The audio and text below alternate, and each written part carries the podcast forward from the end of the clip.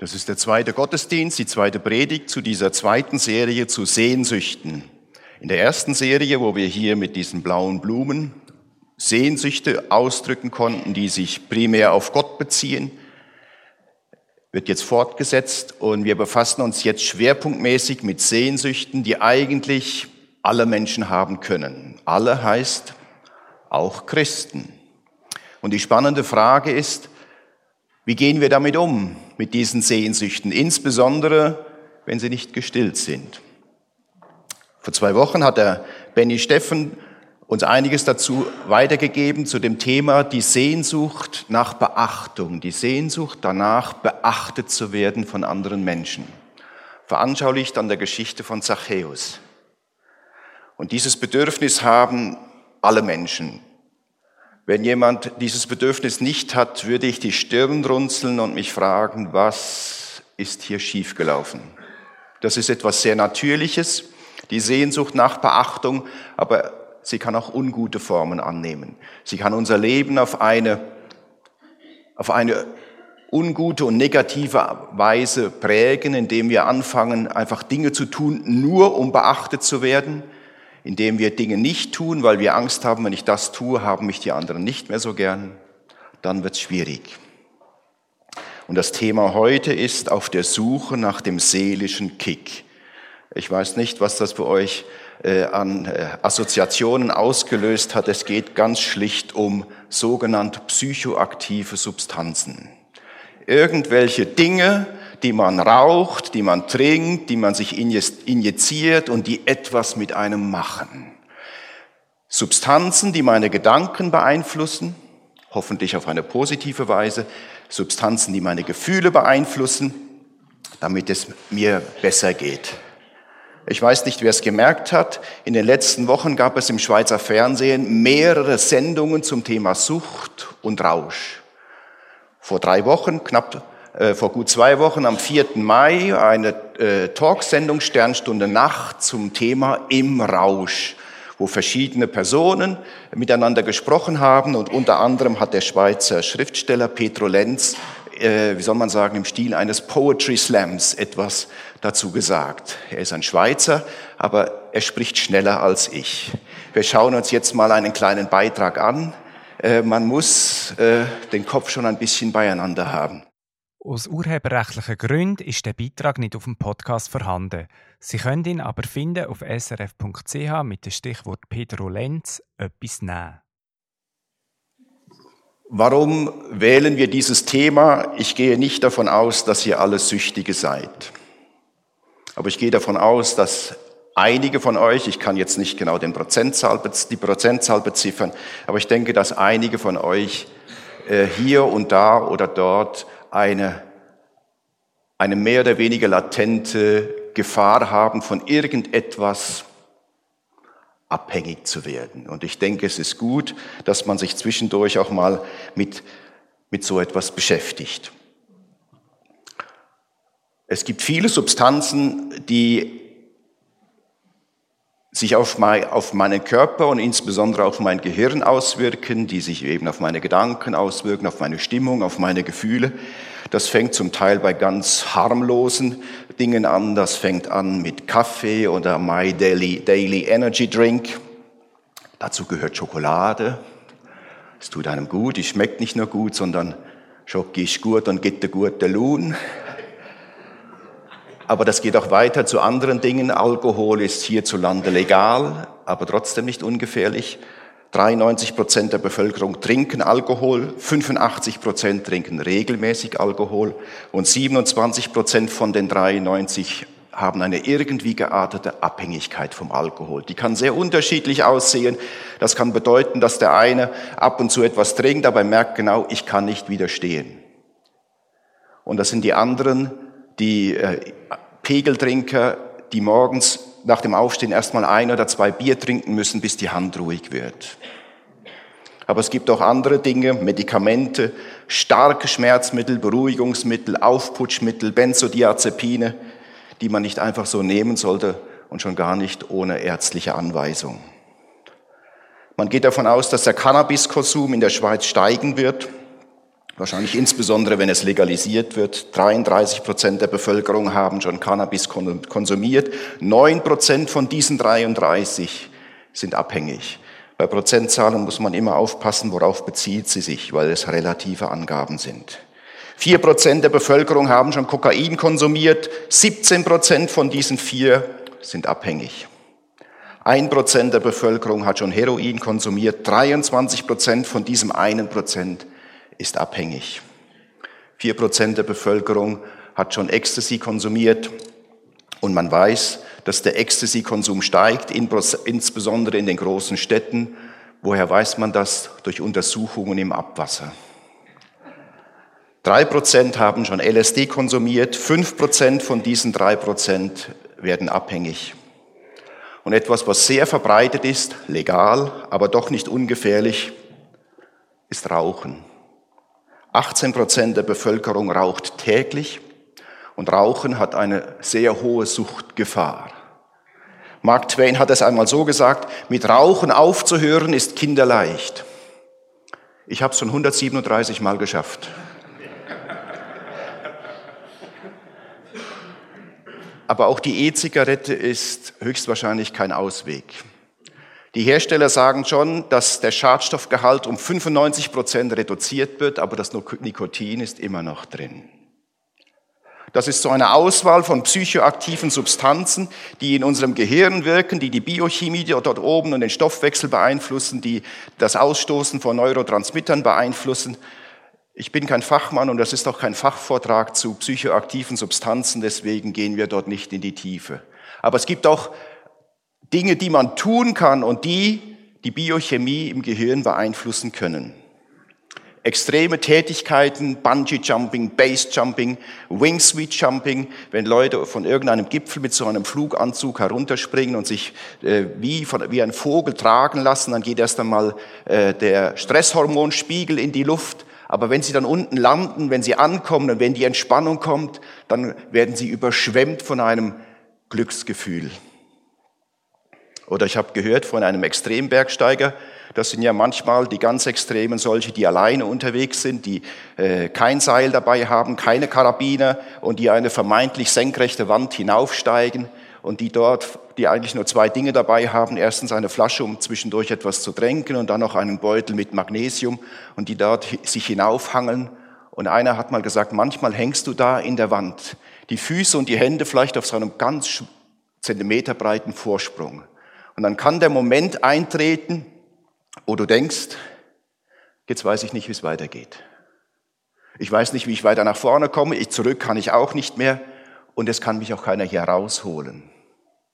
Und dann hängst du da und fragst dich, ist jetzt das das Ende? Und du spürst, wie die Angst in dir aufsteigt. Und du merkst, jetzt geht es um Leben und Tod. Und er hat gesagt, und wenn du diese Angst überwindet und wenn du dann plötzlich eine Möglichkeit siehst, vielleicht eine, einen riskanten Schritt oder einen riskanten Griff machst und du kommst weiter und du stehst nachher oben auf dem Gipfel und die Entspannung kommt, er sagt, dann fühlst du dich wie Gott. Dann denkst du, jetzt kann ich alles. Wer eine solche Angst überwindet, jetzt ist alles möglich. Es ist logisch, dass äh, der Körper all diese Substanzen, dieses Dopamin und so weiter, der baut das wieder ab und dieses Gefühl geht auch wieder weg. Aber man kann auch durch solche extremen Erfahrungen sich selbst in einen Rauschzustand befördern. Ich denke mir, das ist auch möglich durch hochriskantes Skifahren, hochriskantes Autofahren, Motorradfahren, wo man den Stresspegel hochjagt und nachher in der Entspannung ein Glücksgefühl genießt. Und ich gehe mal davon aus, dass all die Zuschauer in England, die Liverpool gegen Barcelona gesehen haben, 4 zu 0, das war ein kollektives Rauscherlebnis.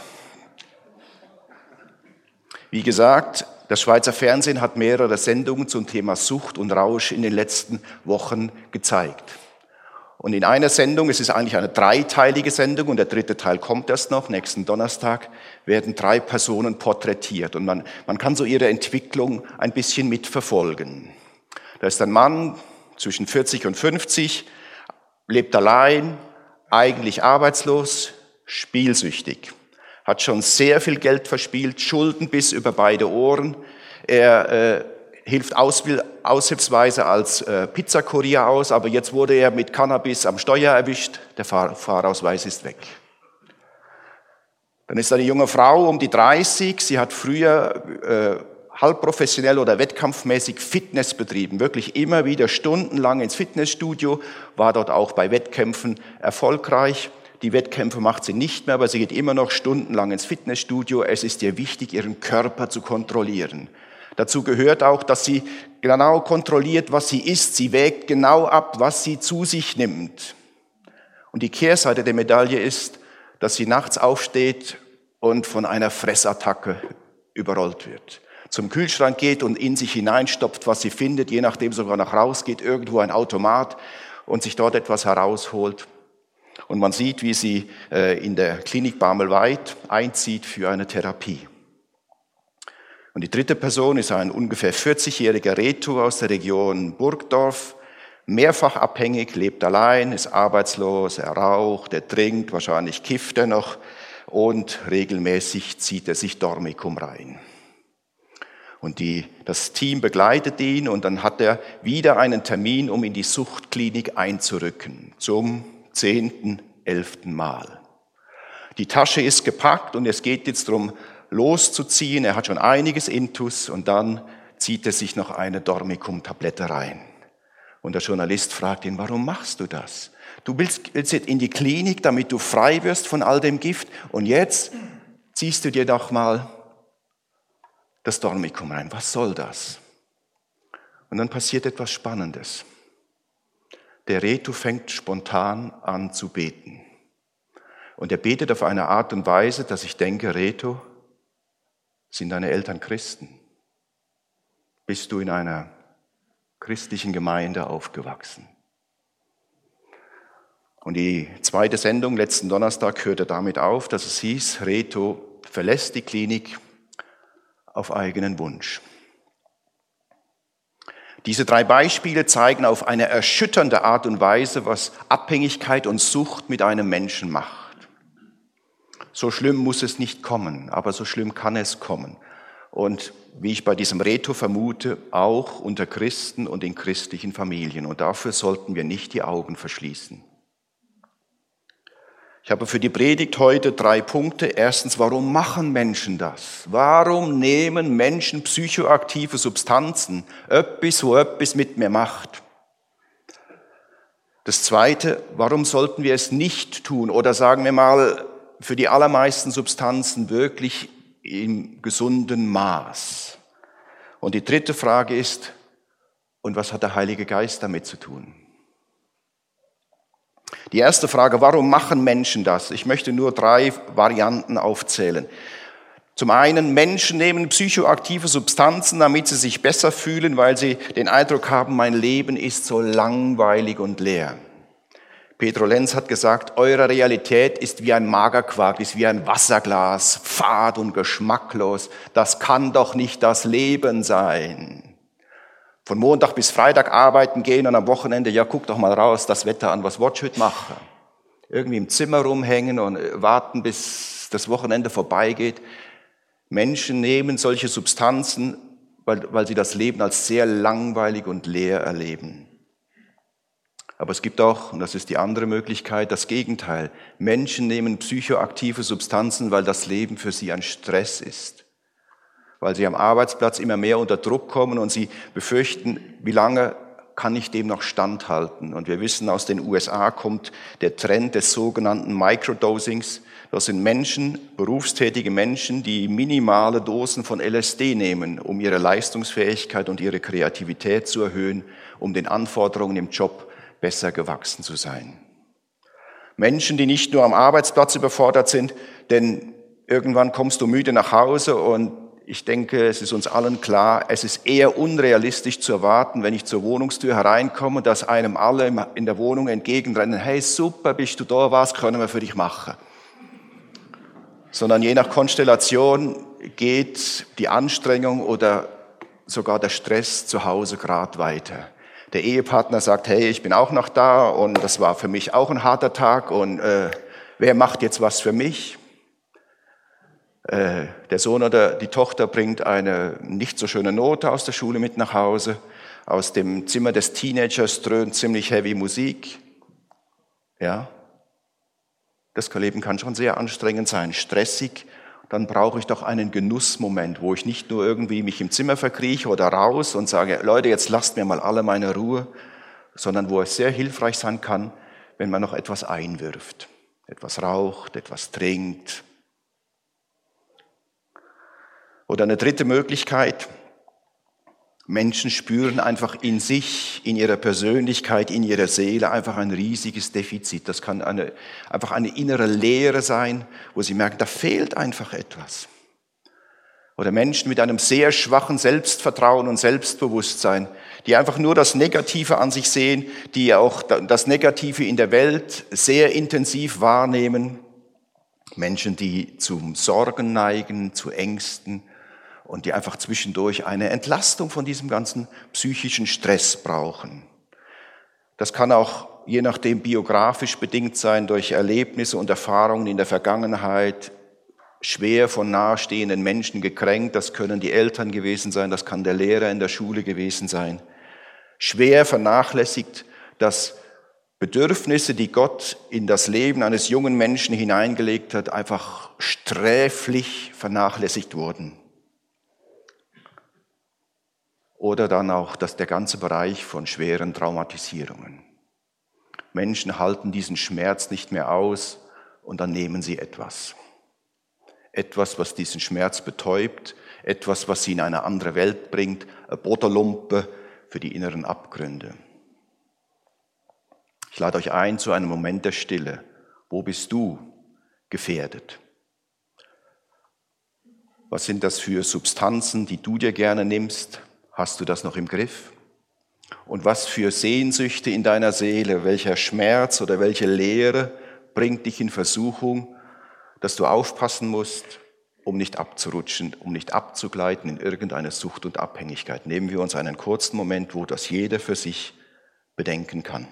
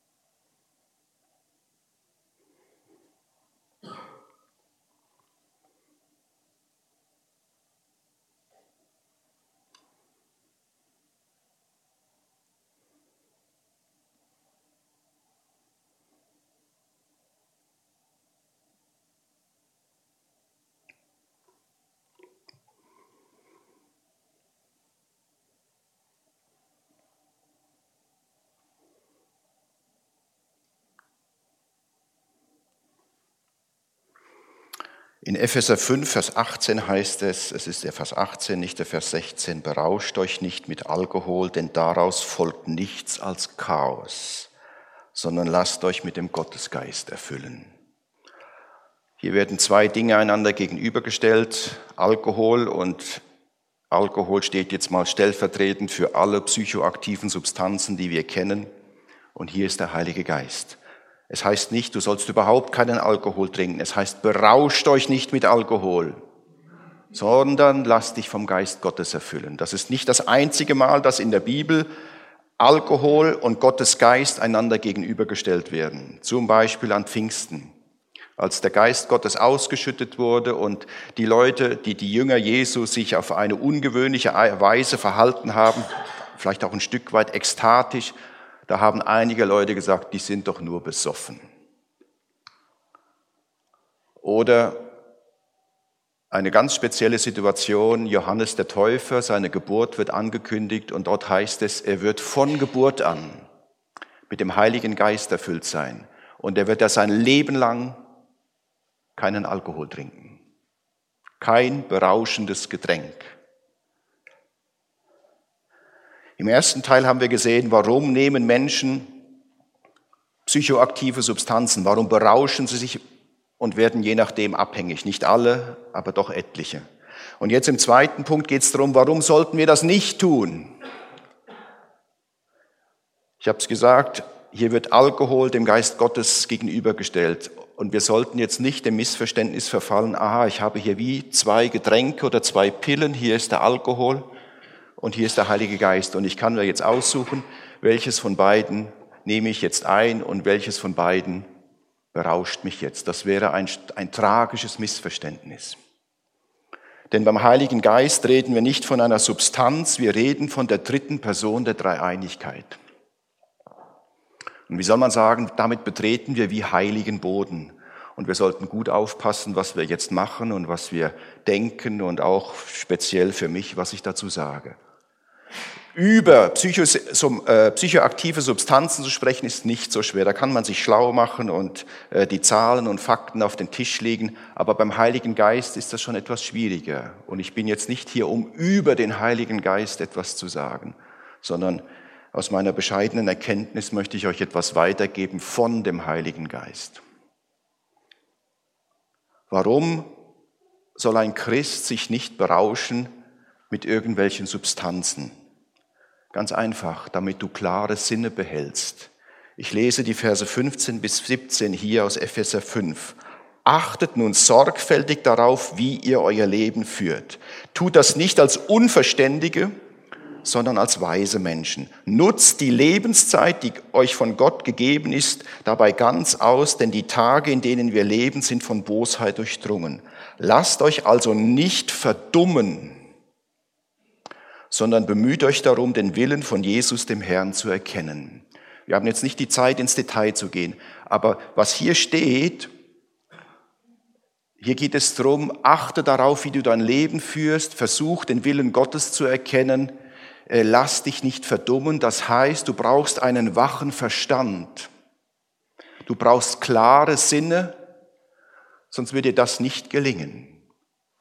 Nutz die Lebenszeit aus, heißt, wenn man das griechische Wort nimmt, pack so viel in deine Lebenszeit hinein, damit du so viel wie möglich leistest, sondern hier geht es vielmehr drum, versuch immer wieder zu erkennen, was ist in diesem Moment die spezielle Gelegenheit, die vielleicht Gott mir gibt das springt einem nicht immer gerade ins Gesicht. Es heißt, das muss man erkennen und man muss versuchen zu erkennen, was will Gott jetzt in dieser konkreten Situation von mir. Das liegt nicht gerade so auf der Hand und man kann es nicht in der Regel nicht in einem einzigen Bibelvers gerade nachlesen, ah, alles klar, sondern man muss nachdenken, man muss es versuchen zu erkennen und dazu brauchst du klare und wache Sinne, sonst wirst du es nicht erkennen.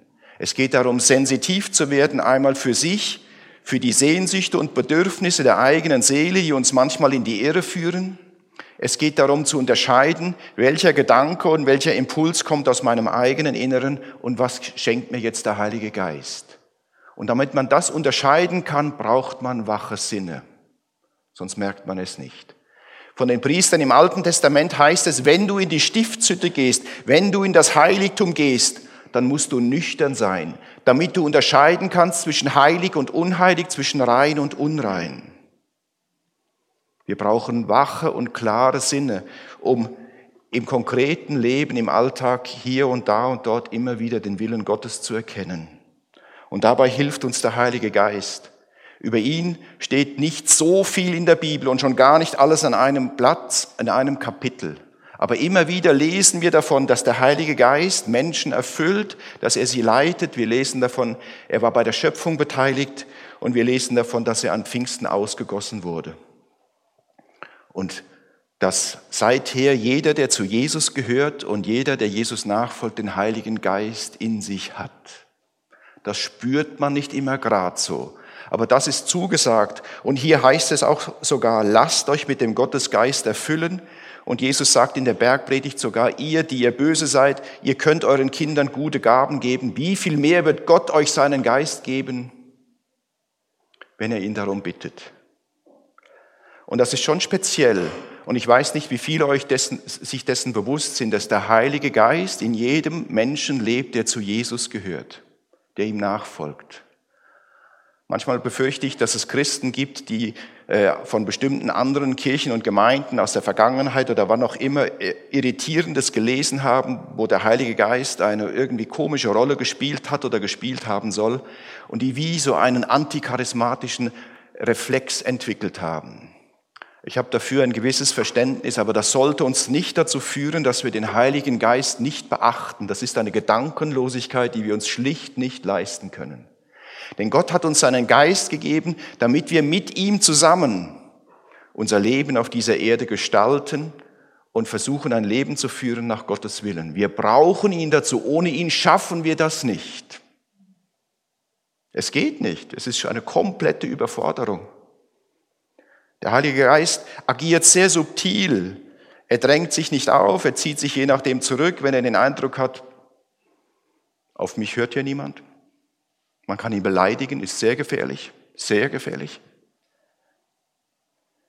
Mir kam ein Bild, es ist ein schwaches Bild und ist wahrscheinlich eher für die Jüngeren unter uns verständlich. Stell dir vor, du äh, hast einen neuen Job in einer großen Stadt, Basel, Bern, Zürich, oder du willst studieren und denkst, die Pendlerei von hier, das ist mir zu umständlich.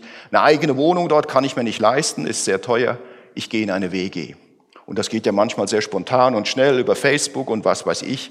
Und du denkst, ey, hier ist ja eine tolle Wege und es geht alles sehr schnell und so weiter. Und die nehmen dich und du gehst vorbei, betrittst diese Wege, stellst die Tasche ab und nach einer Minute denkst du, ah, ah hier bleibe ich nicht. Das ist ja, wie, wie das hier aussieht, wie das hier riecht. Und du, du merkst auch der Geruch, das ist nicht damit getan, dass man fünf Minuten lüftet und dann ist hier frische Luft, sondern dieser Mief, der ist in allen Möbeln drin, der ist in allen Textilien, im Teppichboden, in den Gardinen, der ist überall drin. Ein Blick in die Küche zeigt dir, aha, hier wird erst abgewaschen, wenn absolut kein sauberes Geschirr mehr im Schrank ist. Und das Bad, äh, eigentlich geht es dort um Körperhygiene, aber irgendwie scheint das ein Widerspruch in sich zu sein. Und du denkst, nein, hier bleibe ich nicht. Alle sind nett und freundlich und gut drauf, aber doch irgendwie schräge Typen. Und du denkst, nein, hier ziehe ich nicht ein. Eigentlich müsste es dem Heiligen Geist so gehen mit den Menschen, dass er sagt, da ziehe ich nicht ein. Ah, da ziehe ich nicht ein. Aber er macht es trotzdem, weil Gott es so will. Er zieht ein in dein und in mein Herz im Wissen darum, dass es nicht so schön aufgeräumt, wie man das gerne hätte, nicht so schön geputzt und sauber und wohlriechend. Er zieht ein, obwohl er das nicht nötig hätte, obwohl er, ich sage es jetzt mal menschlich, ist fast nicht anders möglich, als menschlich von Gott zu sprechen, obwohl er sich dort unmöglich wohlfühlen kann.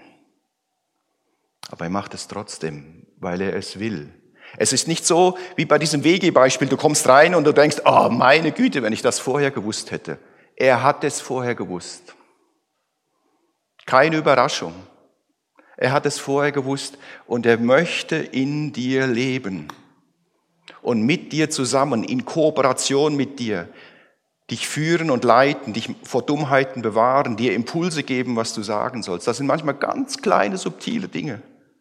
Du fährst im Einkaufszentrum mit dem Lift, da ist noch jemand anderes mit dem, mit dem Wagen dabei und bevor du aussteigst, einer, den du noch nie gesehen hast und vielleicht nie wieder sehen wirst und plötzlich hast du den Gedanken, ich wünsche dem jetzt noch einen schönen Tag.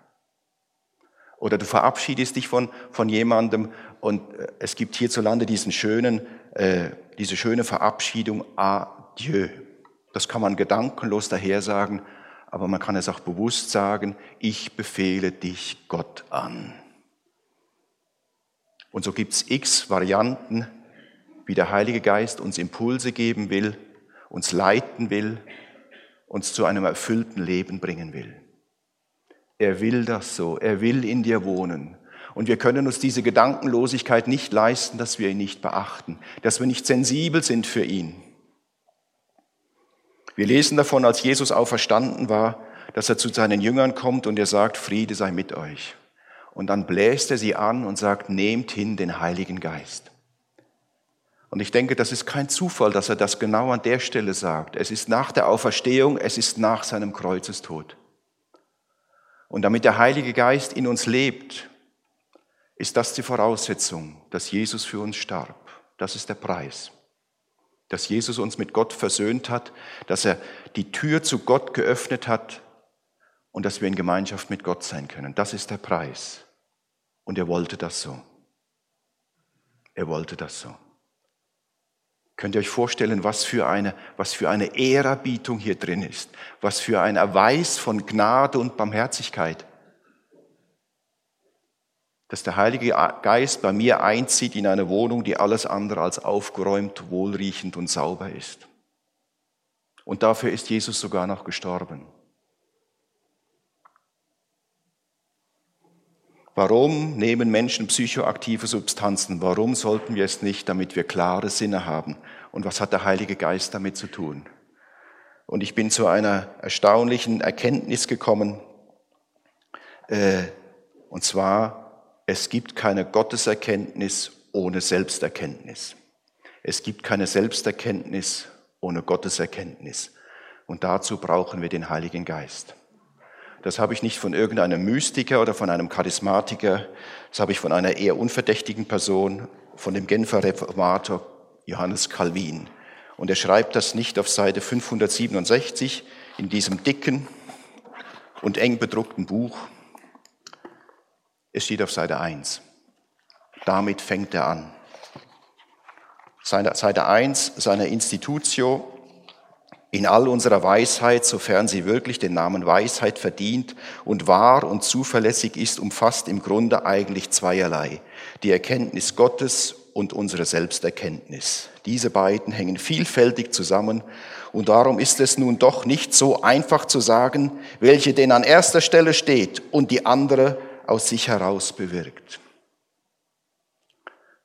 Keine Gotteserkenntnis ohne Selbsterkenntnis, keine Selbsterkenntnis ohne Gotteserkenntnis. Ich kann viel Wissen über mich sammeln, aber das ist noch nicht das gleiche wie Selbsterkenntnis. Ich kann viel Wissen über Gott sammeln, aber das ist noch nicht das gleiche wie Gotteserkenntnis. Und hier heißt es, diese beiden Dinge bedingen einander. Es muss persönlich werden. Und Selbsterkenntnis bezieht sich nicht nur auf die geistliche Dimension. Wenn ich erkenne, wie heilig Gott ist, heilig Gott ist, erkenne ich, was ich für ein großer Sünder bin. Wenn ich erkenne, was ich für ein großer Sünder bin, erkenne ich, wie groß die Gnade Gottes ist, dass er mich begnadigt. Das ist ein Teil davon. Das ist richtig, aber es ist nur ein Teil davon. Der Heilige Geist will das viel persönlicher machen, individueller,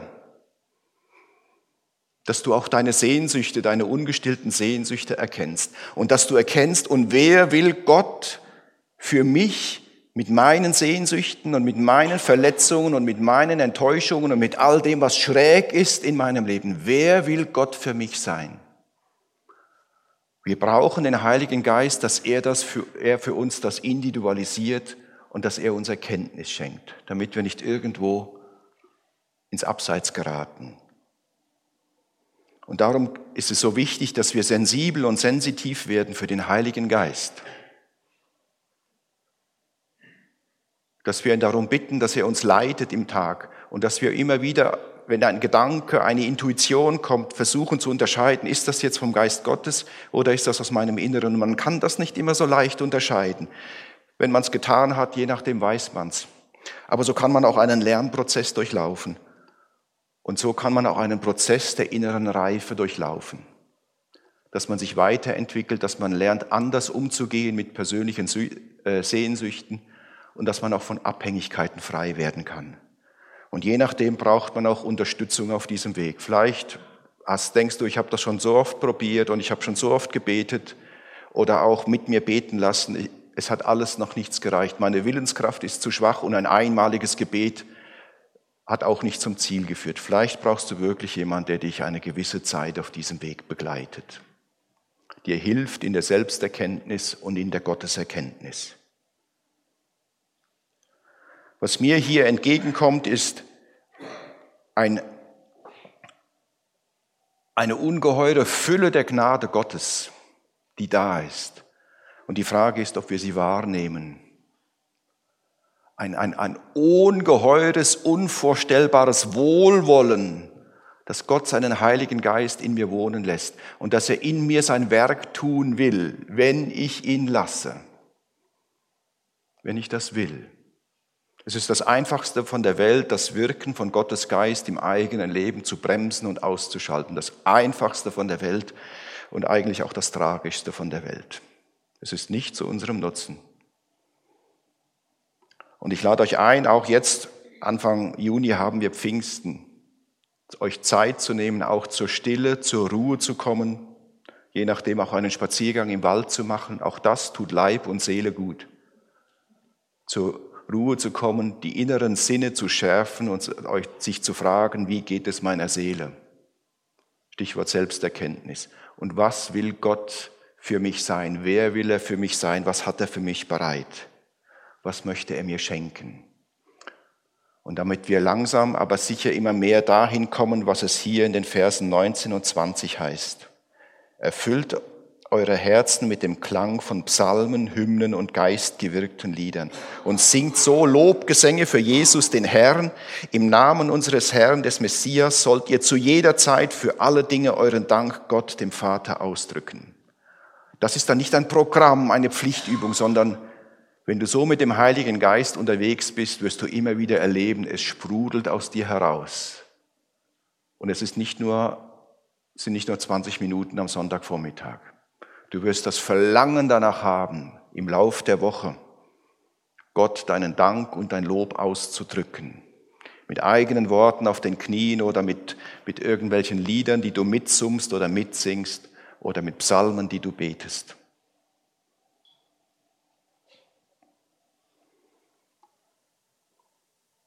Gott hat dir, will dir seinen Heiligen Geist schenken. Und wenn du zu Jesus gehört, hörst, dann hast du den Heiligen Geist wende ihm mehr Aufmerksamkeit zu.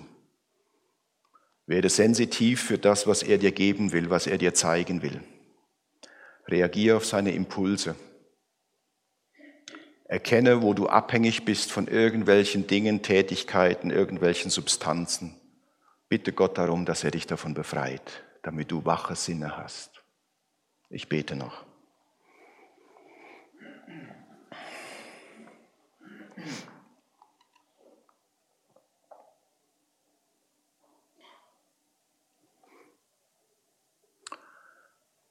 Herr Jesus, wir erkennen so wenig von dir, aber du bist der, der uns erkennt, erkennt. Und der alles weiß. Und dein Herz ist voll Güte und Barmherzigkeit für uns und für alle Menschen dieser Erde. Danke für den Heiligen Geist, den du gesandt hast. Und ich bitte dich, dass du jeden von uns führst, dass du uns hilfst, uns von dir, du guter Geist Gottes, leiten zu lassen, deine Impulse wahrzunehmen und darauf einzugehen und uns von dir verändern zu lassen. Vergib uns, dass wir dich so oft ignoriert haben das ist eine Beleidigung sondergleichen und es tut mir leid, dass ich das selbst auch getan habe. Erbarm dich über uns und schenkte uns als Einzelne, als Gemeinde und als ganze Region Erneuerung durch deinen guten Geist. Zur Ehre des dreieinigen Gottes, des Vaters, des Sohnes und des Geistes. Amen.